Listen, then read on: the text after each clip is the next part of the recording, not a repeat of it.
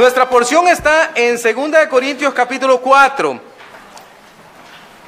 Un gran capítulo.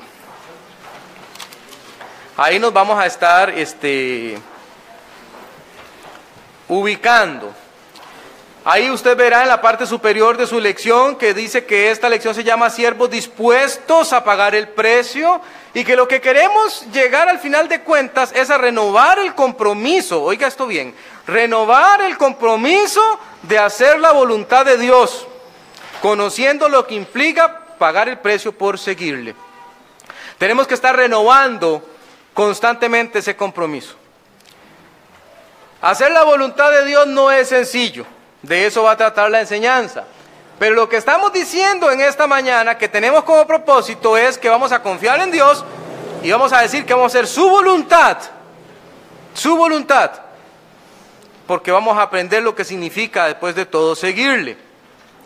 Fíjese en su introducción, dice, antes de estudiar a fondo lo que implica seguir la voluntad de Dios, eso que nosotros llamamos el precio que se debe pagar, revisemos un momento algunas cuestiones básicas que formarán el adecuado fundamento para ser eficaces en nuestro enfoque, ¿verdad? Casi siempre que se habla de la voluntad de Dios, de inmediato lo conectamos con servirle, es decir, servir a Dios, ¿verdad? Y acerca de servir, veamos su definición formal. Ahora, voy a verlo ahorita un poquito más adelante, pero se lo aclaro de una sola vez. Hay personas que no conciben que servir a Dios se pueda dar en otro espacio que no sea la iglesia. Entonces escuchamos comentarios como el siguiente. Es que la religión y la política no deberían combinarse. Usted tiene serios problemas con José y con Daniel si piensa de esa manera, porque ellos no fueron misioneros. Ellos fueron políticos de su tiempo. Y entonces uno dice, bueno, eh, ¿qué hago en ese caso? Si soy ingeniero, no puedo servir a Dios. Si tengo un oficio en ebanistería, no puedo servir a Dios entonces. Es algo que está reservado únicamente para aquellos que se desempeñan en algún puesto en la iglesia. De ninguna manera. No funciona de esa forma. Eh, aquí vienen algunas cositas básicas de la palabra servir. Me interesa siempre ir como a, a las definiciones formales. Y me gusta lo que les remarqué en negrito.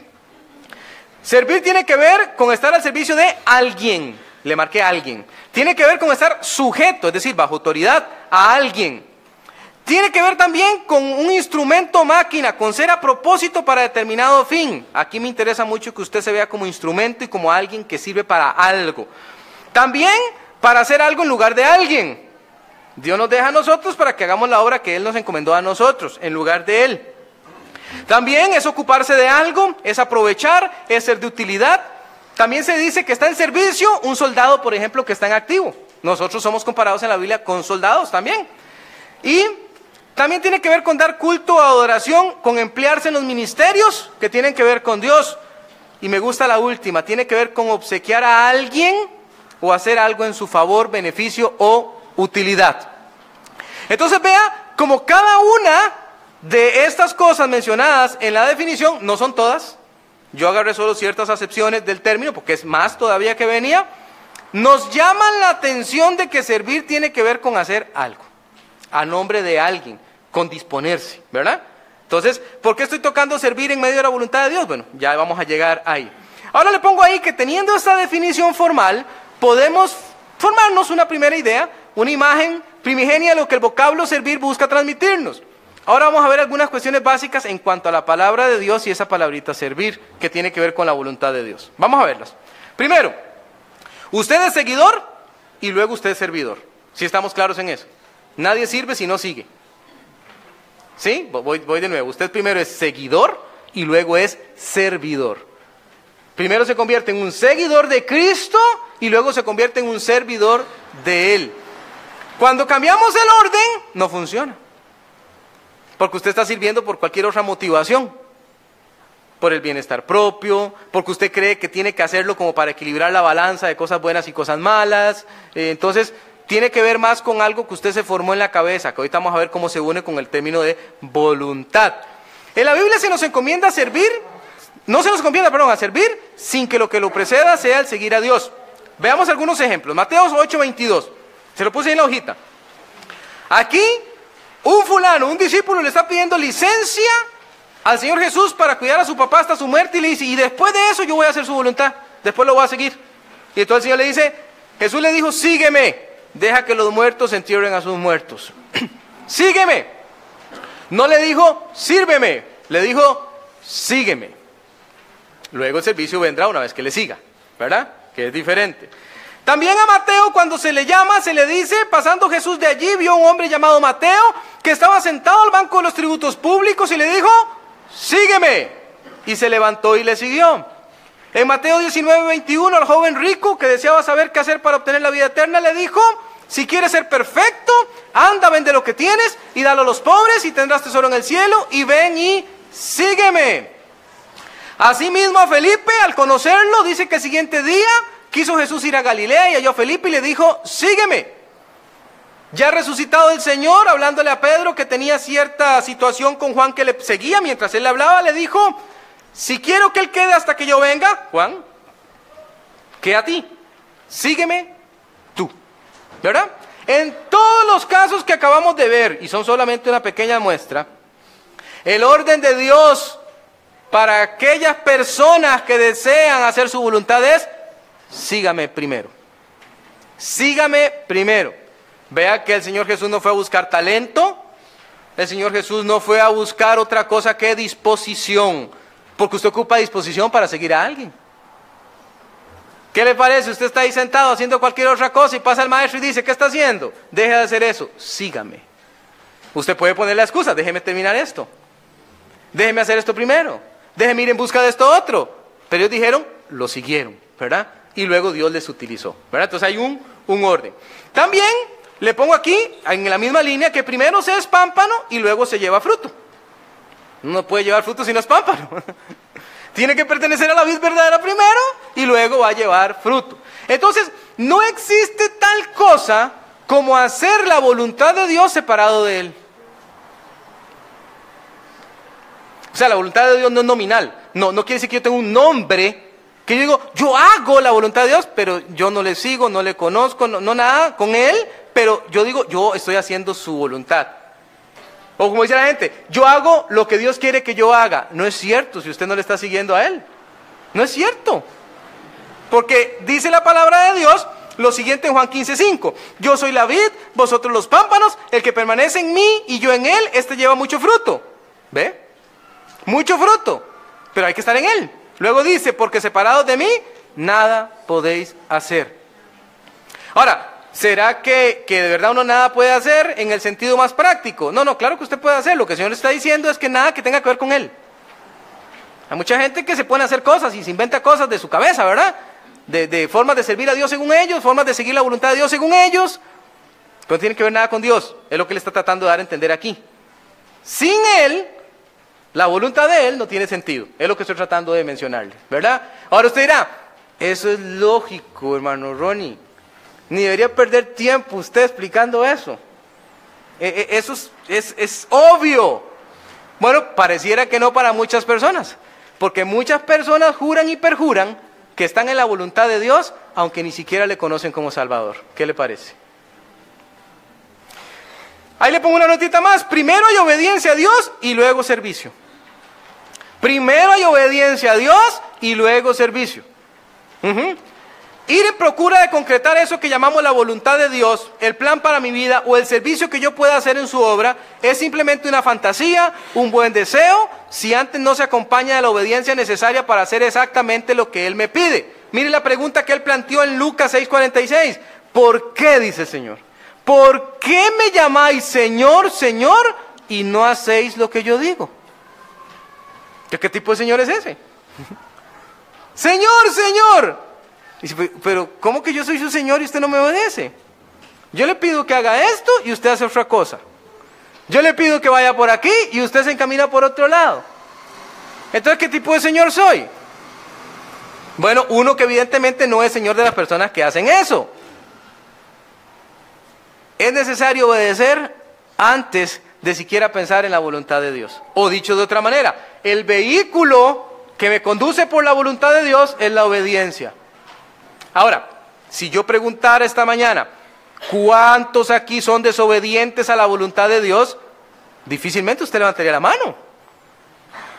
No nos gusta la idea de pensar que estamos fuera de los planes de Dios. No nos gusta pensar que tal vez nosotros no estamos obedeciendo lo que Él tiene para nuestra vida. Pero le voy a dar un tip. Le voy a dar un tip. Hay cosas que son clara evidencia de que usted no está en la voluntad de Dios. ¿Quiere escucharlas? Uno, usted no tiene gozo. Usted no tiene gozo. Si usted es un hijo de Dios, una hija de Dios, y usted no está en la voluntad de Dios, está en su voluntad, es imposible que usted tenga gozo. Segundo, muy posiblemente usted no tiene comunión con Dios tampoco. ¿Qué quiere decir eso, hermano Ronnie? Su vida devocional con Dios es pobre, raquítica. Es una señal. Usted no anda en la voluntad del Señor. Posiblemente, tercero, usted esté sufriendo las consecuencias de no caminar en esa voluntad. Y usted no puede armonizar lo que le está pasando. Y usted dice, ¿cómo me pasan estas cosas si yo estoy en la voluntad de Dios? Si estoy en la voluntad de Dios, ¿cómo es eso? Se llaman consecuencias. Son las consecuencias de vivir según su propia opinión. Tiene que ver con obediencia. Tiene que ver con obediencia. Le puse otra notita más. Primero hay agradecimiento a Dios y luego servicio. Esta me interesa porque esta tiene que ver con el enfoque. Esto verdaderamente se convierte en una piedra en el zapato para algunas personas. Por una parte no tienen ni idea de lo que agradecimiento quiere decir, pero siempre están muy dispuestos a servir. Déjeme explicarle. Para este tipo de personas el servicio es una forma de equilibrar la balanza de sus obras. Es decir, no estoy agradecido con Dios, no sirvo porque nada tenga que ver con Dios, sirvo por todas las otras razones que antes mencionábamos, porque me embarcaron, porque me dijeron que era por aquí, porque pertenezco a una familia donde ya eso es lo que hay que hacer, porque si uno no lo hace, está mal. Pero no tiene que ver nada con que usted haya hecho un análisis y diga, es que Dios merece esto y más. Merece esto y más. Es que estoy demasiado agradecido por lo que Él ha hecho por mí. Eso dice ahí Hebreos 12:28, léalo. Así que recibiendo nosotros un reino inconmovible, tengamos gratitud y mediante ella sirvamos a Dios, agradándole con temor y reverencia. ¿Vio el vehículo? Se llama gratitud el vehículo. Porque dice mediante ella. ¿Qué? ¿Mediante qué? La gratitud. Cuando usted está agradecido con Dios, usted quiere servir a Dios y usted no le pone requisitos a Dios. Usted no le dice a Dios cómo es que usted quiere servir y qué es lo que usted quiere hacer. Es al revés. Dios le dice a usted qué es lo que quiere que haga y usted lo hace. Se mueve la voluntad de Él. ¿Usted no le pone requisitos? Usted no le dice, Señor, yo te voy a servir si esto, esto, esto, esto y esto otro. Señor, voy a seguir tu voluntad, pero solamente si es esta, esta, esta y esta. Si usted está tan agradecido con Dios que usted dice, por ese agradecimiento tan profundo que yo tengo, voy a hacer lo que Él me diga que tengo que hacer y más. Sin peros, sin objeciones. Voy a caminar en su voluntad. Claro que hay un precio. De ese precio es que vamos a hablar. Esto era como una pequeña introducción para ver el precio, ahora sí, ¿verdad? Le pongo ahí en resumen, acabamos de ver que cada vez que se menciona la voluntad de Dios, de alguna manera lo relacionamos con servirle. Analizamos el fundamento del servicio del Señor como una manera de introducir justamente lo que la voluntad de Dios significó para uno de sus siervos, el que vamos a estudiar, Pablo. Ahora vamos a revisar el precio que este siervo del Señor nos comunica. Tenemos que pagar por llevar adelante no mi propia voluntad, ni mi propio plan, sino la voluntad expresa de Dios mismo. La voluntad de Dios, la de Él, la de Él, no la suya, la de Él. Vamos a empezar. Entonces, ubíquese en 2 Corintios capítulo 4. Esa era una nota innecesaria de hacer al, iniciar para poder ponernos en, en la línea. Ahora sí, vamos al capítulo 4 de 2 Corintios. Déjeme explicarle que aquí Pablo está dando las instrucciones claras de su ministerio, que es lo que ha hecho, y ahora va a decirnos lo que él ha sufrido debido al ministerio. ¿Qué le costó a él seguir la voluntad de Dios? ¿Qué tuvo que dejar él? Y ahora nos dice a nosotros, bueno, sepa que eso podría pasarle a usted también. Hay un costo por seguir la voluntad de Dios, pero lo vale, lo vale. Vamos a revisar entonces, vea los versículos 1 y 2. Por lo cual, teniendo nosotros este ministerio, según la misericordia que hemos recibido, no desmayamos. Antes bien, renunciamos a lo oculto y vergonzoso, no andando con astucia, ni adulterando la palabra de Dios, sino por la manifestación de la verdad, recomendándonos a toda conciencia humana delante de Dios. Le marqué ahí con negrito, renunciamos, le marqué oculto, le marqué vergonzoso. Le marqué no andar con astucia, le marqué no adulterar la palabra de Dios. Y le puse como primer punto que tenemos que disponernos a pagar el precio de la renuncia a los métodos mundanos. Oh, yo pido mucho a Dios que usted tenga bien abiertos sus oídos en este momento. Bien abiertos. Y que lo que aquí se va a decir usted lo, lo aquilate, lo guarde en su corazón. Porque ha habido en nuestra época una combinación tan maligna de lo mundano en la iglesia que para muchos cristianos distinguir qué es mundano de qué no, ya se les ha vuelto simplemente un imposible. No lo ven, no lo ven. Y creen sinceramente que lo que están haciendo corresponde a la voluntad de Dios. Y no corresponde a la voluntad de Dios.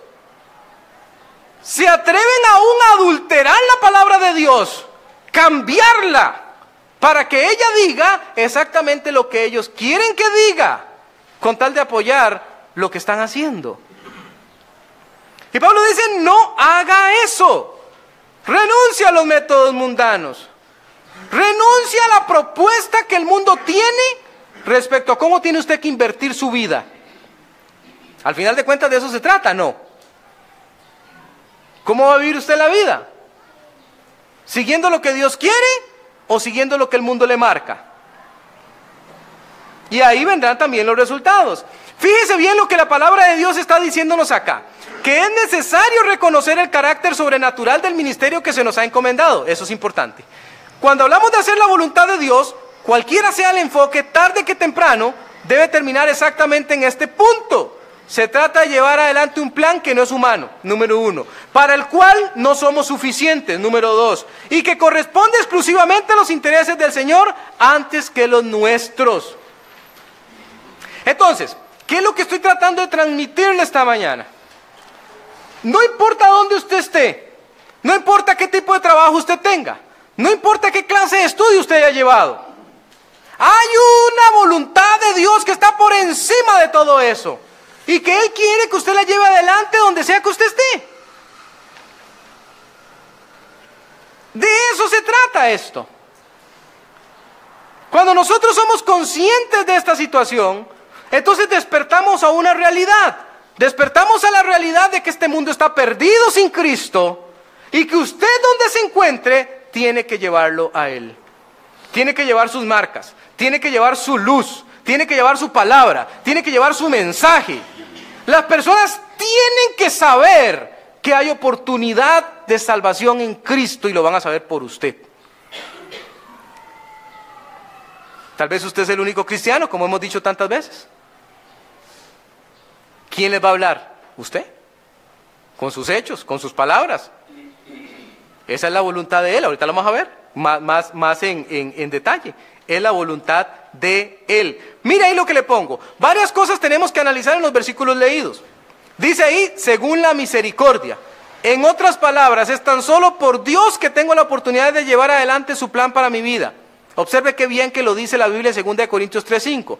No que seamos competentes por nosotros mismos para pensar algo como de nosotros mismos, sino que nuestra competencia proviene de quién?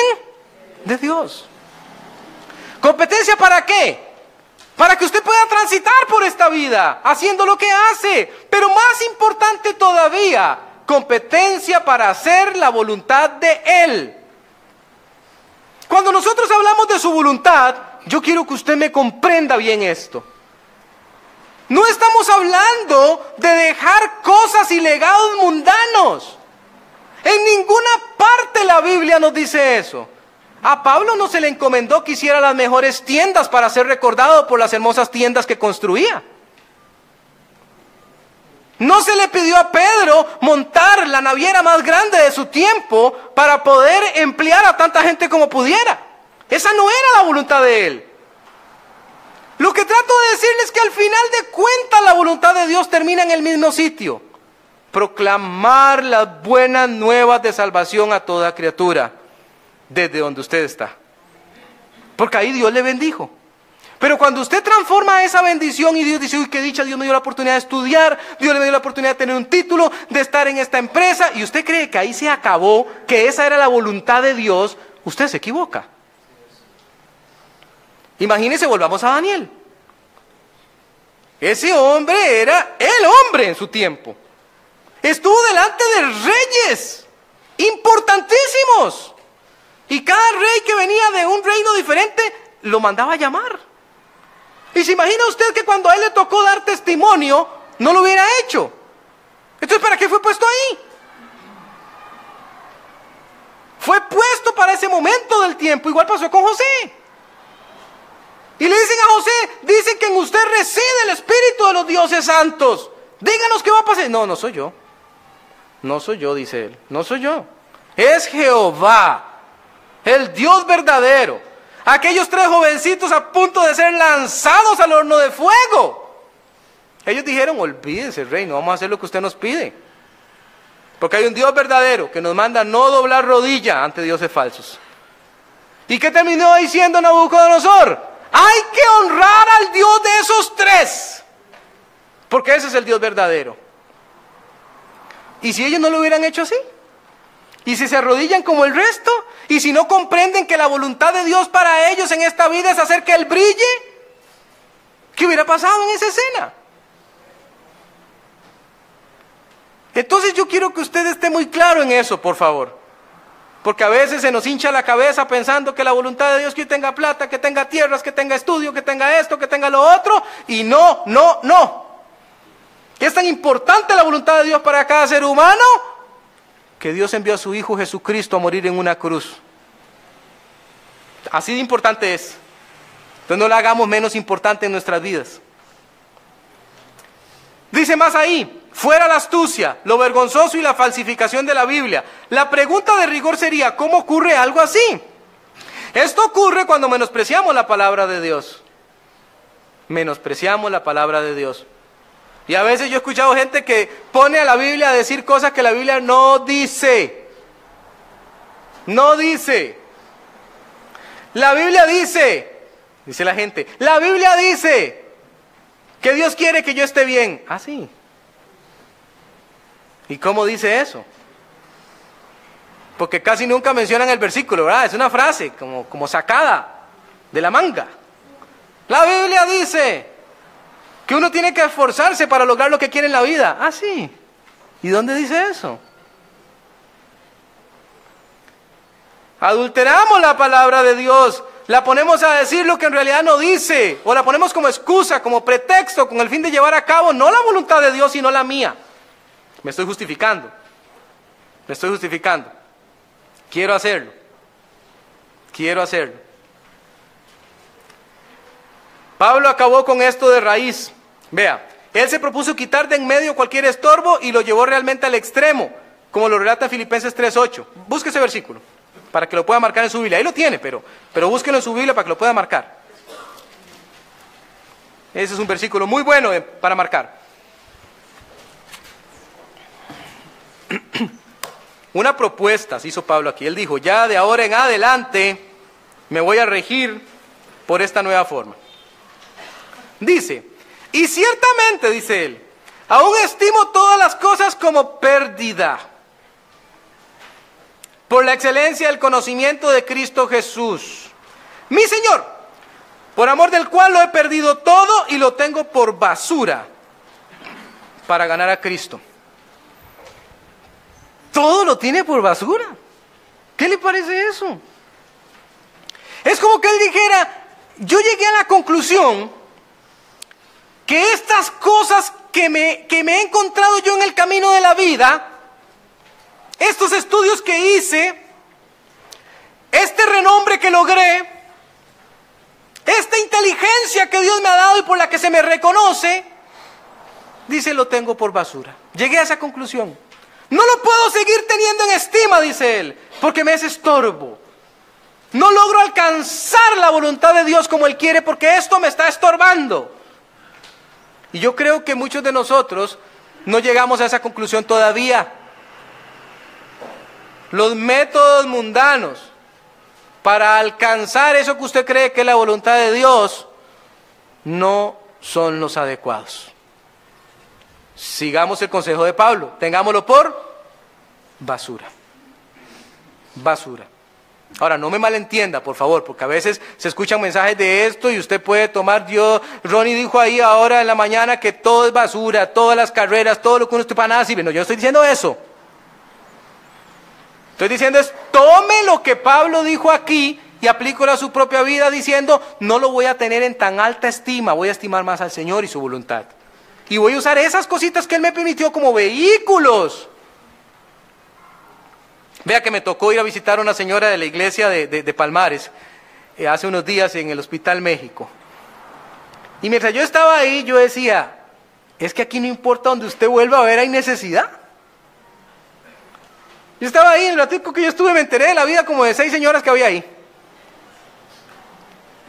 Y uno decía así como tener todo el tiempo del día para pasar y darles las buenas nuevas de salvación, esperanza en Cristo Jesús.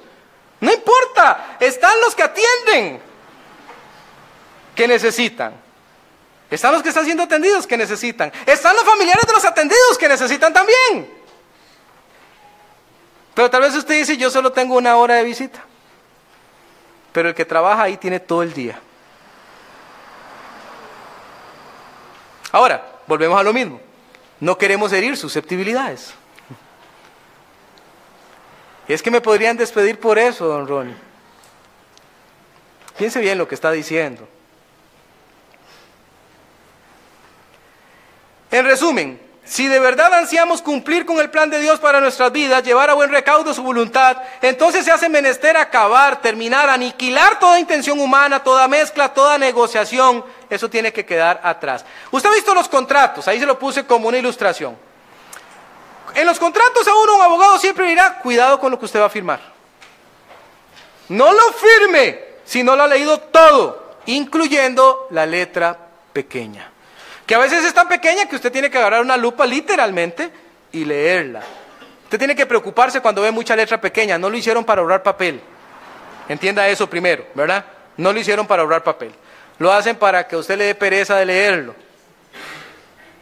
Y usted confíe que ahí dice lo que se supone que tiene que decir y ya. Ahí le pongo una ilustración. Siempre es de vital importancia leer la letra pequeña. No vaya a ser que nos estemos comprometiendo a cosas que en realidad no queríamos. Bueno, con lo que tiene que ver con Dios pasa exactamente lo mismo. En el caso de Dios, su contrato es nítido, es claro, es diáfano como el cristal, no hay problema con él, ¿verdad? Sin embargo, el enemigo de todo bien, el diablo, nos tienta con sus métodos, con sus formas y muchas veces negociamos nuestras convicciones con él sin darnos cuenta que la letra pequeña trae impresionantes perjuicios para nuestro futuro. O usted está en la voluntad de Dios o no está. ¿Está o no está? No hay término medio. Y lo que le estoy diciendo en esa ilustración es que cuidado porque usted es tentado todos los días, igual que yo, a salirse y hacer otras cosas. Y el enemigo siempre va a venir haciéndole ver que no hay tanto problema. Como me decía un muchacho ahora con esto de las elecciones, ¿verdad? Que está tan crispados los, los, ánimos, ¿verdad? Ya yo en la, en la empresa dije, mandé una directriz, no se discuten en los almuerzos nada de política. Porque ya se estaba transformando en un problema. De pelea. Feo. Entonces después hay que volver al trabajo. Y ya que él no le habla a aquel, ¿cómo es eso? No, no, no, hablen de otra cosa. Hablen de fútbol, hablen del mundial, de cualquier otra cosa, pero no de política, porque se está volviendo un problema.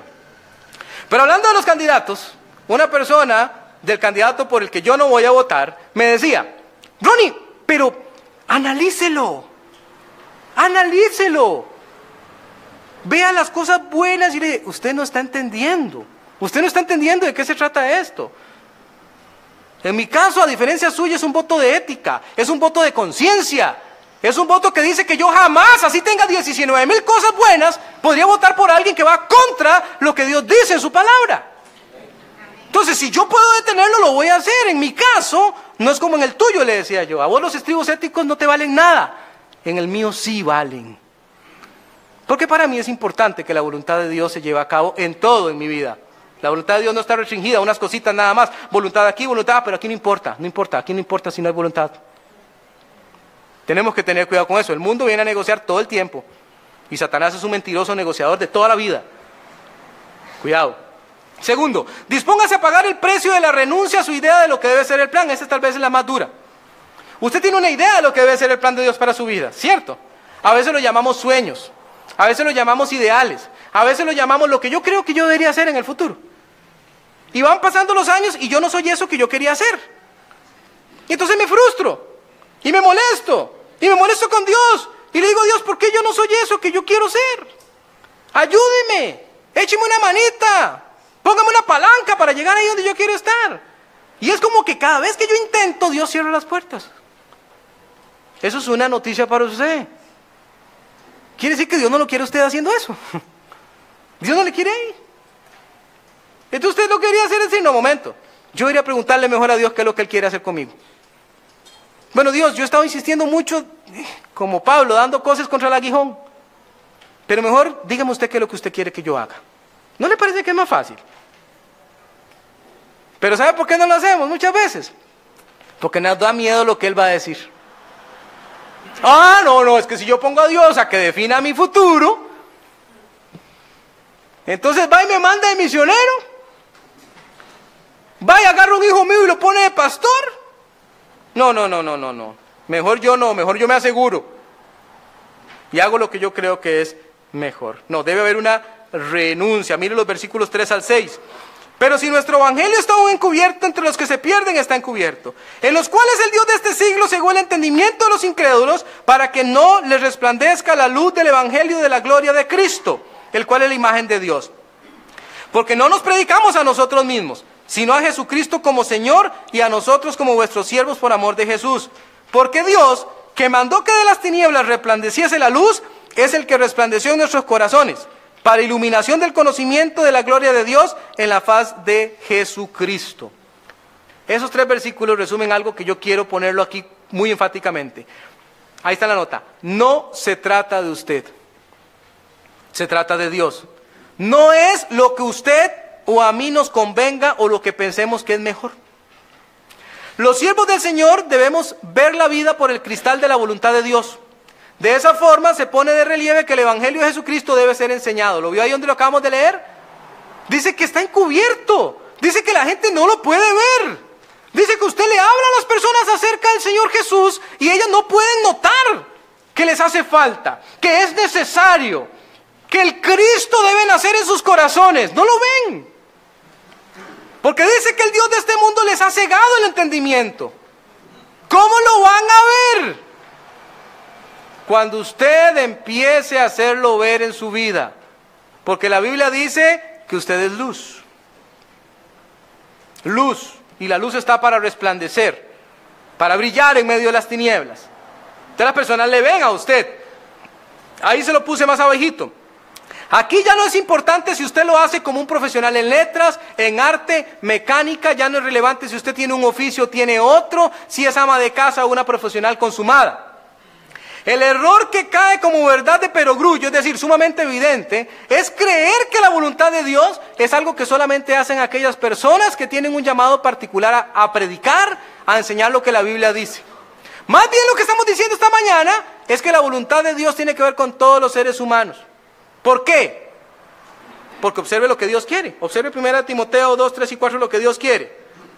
Porque esto es bueno y agradable delante de Dios nuestro Salvador, el cual quiere, ¿qué quiere Él? ¿Qué es su voluntad? El cual quiere que, que todos los hombres sean salvos y vengan al conocimiento de la verdad. Esa es la voluntad de Dios, eso es lo que Él quiere. Y si Él quiere eso, ¿cómo lo va a hacer? Con usted y conmigo, así es como lo va a hacer. Con usted y conmigo. Por la forma en la que nosotros nos colocamos frente a esta misión y decimos, voy a hacerlo. Las personas muchas veces se alejan de la voluntad de Dios para sus vidas justamente porque se han hecho a la idea que es algo que no les conviene. Y eso es un error. Eso es un gravísimo error. Ahí de donde usted está, empieza a ser luz. Empieza a hablar Un día de estos tuve la oportunidad de, confrontar a una persona eh, muy, muy fuerte en, estas situaciones de ideología de género y todo esto. Y esa persona decía, es que yo lo veo así, así, así, así. Lo dijo en voz alta. Yo siempre le digo a la gente, si usted me habla a mí en voz alta, yo me siento aludido. Y si yo me siento aludido, yo voy a hablar. Si no quería aludirme a mí, bueno, lo hubiera dicho otra persona. Pero lo dijo en voz alta yo estoy presente, así que yo también escucho. Entonces, cuando él terminó ahora, yo, bueno, ahora déjeme explicarle cómo lo veo yo. Déjeme explicarle cómo lo veo yo. Y después de que yo le dije cómo lo veía, tratando de ser lo más paciente posible, lo más amoroso posible, esta persona guardó silencio. No me dijo nada. Guardó silencio. Nada más se quedó como pensando. Y asintió con la cabeza. Y yo dije, ¿qué sabe qué querrá decir ese asentir? No sé si querrá decir, mira, tiene su punto. O si de repente puso su mente en otro lado para no escucharme. No lo sé, pero no es mi problema, mi problema era decírselo. Eso es lo que Dios me manda. ¿Me comprende ese punto? Usted no está obligado a convencer a nadie. Usted está obligado a hacer ver la verdad, nada más. Nada más. Eso es estar haciendo la voluntad de Dios. Hacer lo que Él dice en su palabra en el lugar donde usted se encuentra. No es posible que usted cierre la boca. Y sigo, uy, debería decirle, ¿verdad? Debería decirle, pero no le digo. Dígale. No, porque yo sé que no se va a arrepentir. Ese no es su problema. Así pensaba Jonás o no. Y caminó Dios lo sorprendió con un avivamiento tremendo en Nínive. Usted nada más tiene que hablarlo. Y mire ahí al final le pongo, la luz debe brillar. No hay excusa alguna que resulte válida para no hacerlo. Ve como el versículo dice para iluminación, el versículo que leíamos antes dice para iluminación el conocimiento de Jesús como Salvador debe llevarse a toda parte. Mateo 5:14, que usted lo conoce hasta de memoria, vosotros sois la luz del mundo. Una ciudad asentada sobre un monte no se puede esconder, no se esconda. No se esconda. Un día también otro señor entró y yo estaba en una reunión y el señor dijo, ahora sí es cierto. Recién, recién acababa de terminar la primera fase de la elección. Dice, ahora sí es cierto que la gente como vos, y me señala a mí, refiriéndose a que soy pastor, ¿verdad? Van a tener grandes problemas. Ah, sí, le dije yo. Ah, sí. ¿Cómo cuáles? Yo no me siento en problemas, le dije. Mira que me siento muy tranquilo, muy en paz. Muy en paz. Porque yo no sé en qué momento defender lo correcto tiene que ser algo de vergüenza. No sé. Entonces yo me siento en paz. Y esa persona se avergonzó y dijo, no, no, yo no me refería a eso. Claro que se refería a eso. claro que se refería a eso. Tenemos que hacer lo que Dios nos manda. Eso es hacer su voluntad. Por eso se llama su voluntad, lo que Él quiere. Usted lo hace, ya está haciendo la voluntad de Dios. ¿Ve qué sencillo? No hay nada oculto ahí, no hay nada raro. Y cuanto más usted lo hace, más le va guiando el Señor a donde le quiere poner cada día. Tercero, dispóngase a pagar el precio de la renuncia a su propio bienestar. Esta es otra. Me gustaría hacerlo, predicador, pero es que lo que usted está diciendo me expone a mí. Le voy a caer mal a la gente. ¿Eso es lo que usted quiere, predicador? que la gente me vea feo a mí. Que no me hablen. Que me hagan la ley del hielo. Hay un sacrificio y a veces va a ser su propio bienestar. ¿Sí? En el caso de los personajes de la primera iglesia, en el primer siglo, eh, fue muy duro, no era caer mal. Era que los mataban. Entonces, eh, digamos que estaban pagando el precio máximo que se puede pagar. A nosotros eso que nos hagan una cara mala ahí, ¿verdad? Que no le agrademos mucho a alguien. Y ya, nadie se ha muerto por eso.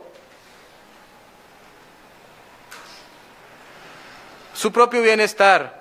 Observe, versículo 7 al 9, pero tenemos este tesoro en vasos de barro para que la excelencia del poder sea de Dios y no de nosotros, que estamos atribulados en todo, dice, mano angustiados, en apuros, mas no desesperados, perseguidos, mas no desamparados, derribados, pero no destruidos. ¿Vio qué bonito? El apóstol acepta, hay dificultades. Él acepta, hay problemas, hay situaciones durísimas. Hay momentos difíciles. Pero él dice, pero no estamos derribados. Tampoco estamos desamparados. El Señor está con nosotros. Amén. Y si Él está con nosotros, pues ya somos mayoría, ¿no le parece? Usted y Él son mayoría, grábese eso. El resto ya no importa. No importa. No importa. No pierda de vista que en esta porción al Evangelio se le llama un tesoro y nos dice que está en vasos de barro, es decir, nosotros. Como seres humanos, debido justamente al tesoro, nos va a venir un verdadero aluvión de dificultades, pero hemos de recibirlas con gozo, sabiendo que todas ellas nos librará el Señor.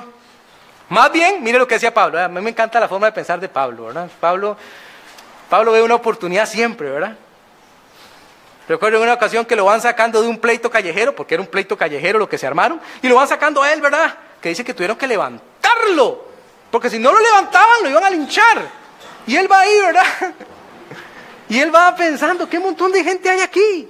Bájeme, bájeme para enseñarles. lo van a matar, hombre, quédese calmado. Hasta que ya lo pusieron allá en un lugar altito y dijo, ok, ahora sí ya puedo, ya puedo predicarles. Él veía todo como una oportunidad para enseñar, ¿verdad? Y aquí dice algo interesante, vea. Quiero que sepáis, Filipenses 1, 12 al 14, hermanos, que las cosas que me han sucedido, esas que también le van a pasar a usted, han redundado más bien para el progreso del Evangelio. ¿Qué maneras? Ajá. De tal manera que mis prisiones se han hecho patentes en Cristo en todo el pretorio y a todos los demás, y la mayoría de los hermanos, cobrando ánimo en el Señor con mis prisiones, se atreven mucho más a hablar la palabra sin temor. Amén. Cuando usted se mueve, gente cristiana que está ahí también bien achantada, se levanta, se motiva y empiezan a hablar también de Cristo. Estaban asentados como un fresco balines, como dice la gente, ¿verdad? Y de repente usted se movió e inspiró a otros. Y dijeron, si Él lo hace, yo también lo voy a hacer. Voy a hablar voy a decir la verdad, voy a cumplir la voluntad de Dios. Eso es lo que voy a hacer, no me voy a abstener.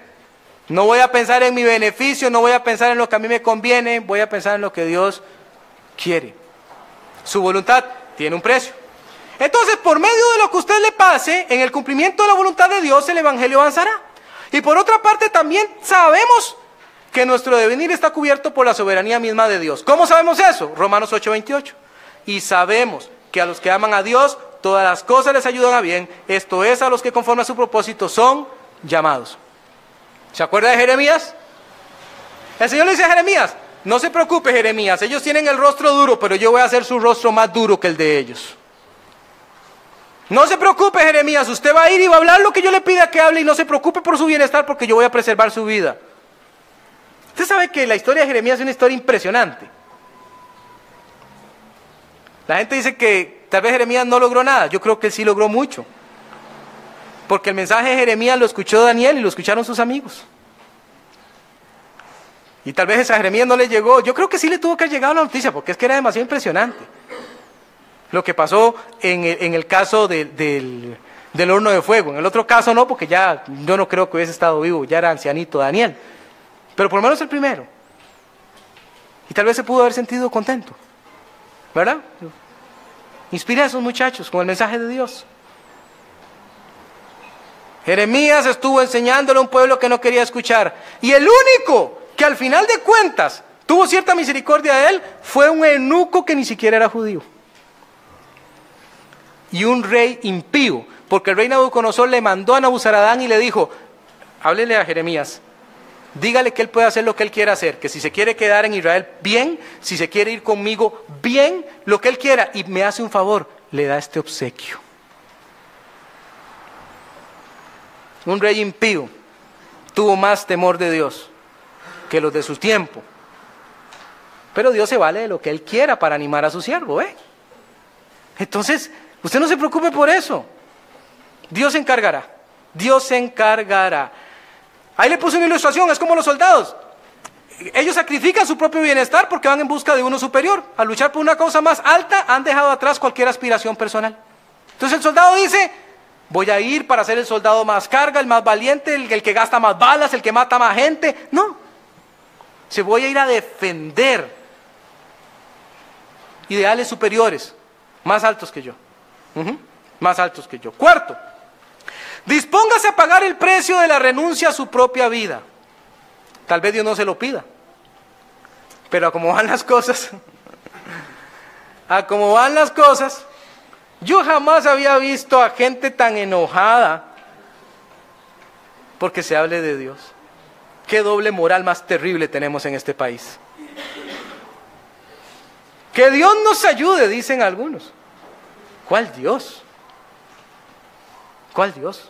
Pregunto yo. El mismo que desdeñan y al ver esas expresiones tan duras, yo digo, es que para una persecución aquí lo que falta es nada. Nada más que den el permiso. y ya. ¿Y qué hacemos entonces? Renunciamos. Ya no vamos a hablar de Cristo, ya no vamos a ser cristianos. ¿Qué hacemos? Seguir. Seguir. Por eso dice ahí los versículos 10 al 12, llevando en el cuerpo siempre por todas partes la muerte de Jesús, para que también la vida de Jesús se manifieste en nuestros cuerpos. Porque nosotros que vivimos siempre estamos entregados a muerte por causa de Jesús, para que también la vida de Jesús se manifieste en nuestra carne mortal. De manera que la muerte actúe en nosotros y en vosotros la vida. Pablo está manifestando entonces que, que hay peligro que hay peligro. Pero en las historias bíblicas siempre vemos eso. Ahí le puse en la página 7 algunos ejemplos. Por ejemplo, le puse a Mardoqueo en Esther 3, 4 y 5. Pasaba la gente y como tontita se arrodillaban frente a Amán y Mardoqueo dice, yo no voy a hacer eso. Y se armó todo un problemón por eso. Y Dios sacó la cara por él. También los amigos de Daniel, como le había dicho antes, ellos le dicen en la cara al rey, no serviremos a tus dioses. Y si nos va a quemar, quémenos. No nos importa. Aunque quiero decirle algo, si Dios quisiera, aún del fuego nos puede salvar, pero si no quiere, no importa. Wow. Y caso semejante el de Daniel. Deje de orar. O lo vamos a mandar al foso de los leones. Y dice que cuando él supo del edicto, siguió orando. Como de costumbre, dice. Ni siquiera cambió el horario. Uy, voy a orar en la madrugada para que nadie se dé cuenta. No cambió el horario. Es que lo hizo igual que siempre. Y luego el rey le dijo, el Dios tuyo a quien tú continuamente sirves, Él te libre y lo libró. Lo libró. El mismo caso ocurrió con Esteban. No lo podían resistir. Este tipo es una plaga. Y no tenemos argumentos, busquemos cosas. Hasta que lo mataron. Entonces lo que estoy tratando de decirles es que esta historia se ha repetido millones de veces durante la historia humana. Toda persona que quiera hacer la voluntad de Dios debe estar dispuesta a sacrificar aún su propia vida. Aún su propia vida. Pero esta convicción es posible porque vea lo que dice el 13 y 14. Quiero que le preste atención. Pero teniendo el mismo espíritu de fe, escuche, conforme a lo que está escrito, creí por lo cual hablé. Si usted cree, hable. Nosotros también creemos por lo cual también hablamos, sabiendo, sabiendo que el que resucitó al Señor Jesús, a nosotros también nos resucitará con Jesús y nos presentará juntamente con vosotros. Amén. Amén. Es decir, Jesús está por encima de la muerte. Ahora usted dirá, predicador, usted se volvió loco. Piense lo que quiera. Al haberse levantado el Señor Jesús de entre los muertos, fue hecho primicias, el primero, para darnos a entender al resto que un día nosotros también seremos levantados y la muerte no es nuestro destino final. Entonces, ¿por qué temer nada? Usted siga adelante y haga la voluntad de Dios. La voluntad del Señor. La del Señor. Por último, dispóngase a pagar el precio de la renuncia al éxito según el mundo lo ve. Sí, porque esto va a pasar. Usted piensa, por ejemplo, que de Pablo los filósofos de su tiempo no decían, qué desperdicio, qué desperdicio, tanta educación que se gastó en ese hombre para que ahora ande predicando el Evangelio. Usted piensa que la gente del concilio no decían, qué desperdicio, toda la enseñanza que se le dio a este hombre para que ahora se desperdicie predicando el Evangelio. Claro, porque para el mundo eso es un gran desperdicio. Pero entonces usted tiene que prepararse para eso. Usted tiene que prepararse para eso. Yo he visto el menosprecio que se hace de los siervos del Señor en diferentes instancias. Yo tengo títulos en otras ramas del saber, pero me encanta presentarme como servidor de Dios, porque me encanta ver la cara de la gente. Soy pastor, gente como, pobrecito, pobrecito, qué pena, qué pena. Sí, en serio. La gente hace esa cara como de, ah, ¿qué se le va a hacer, verdad? ¡Qué locura!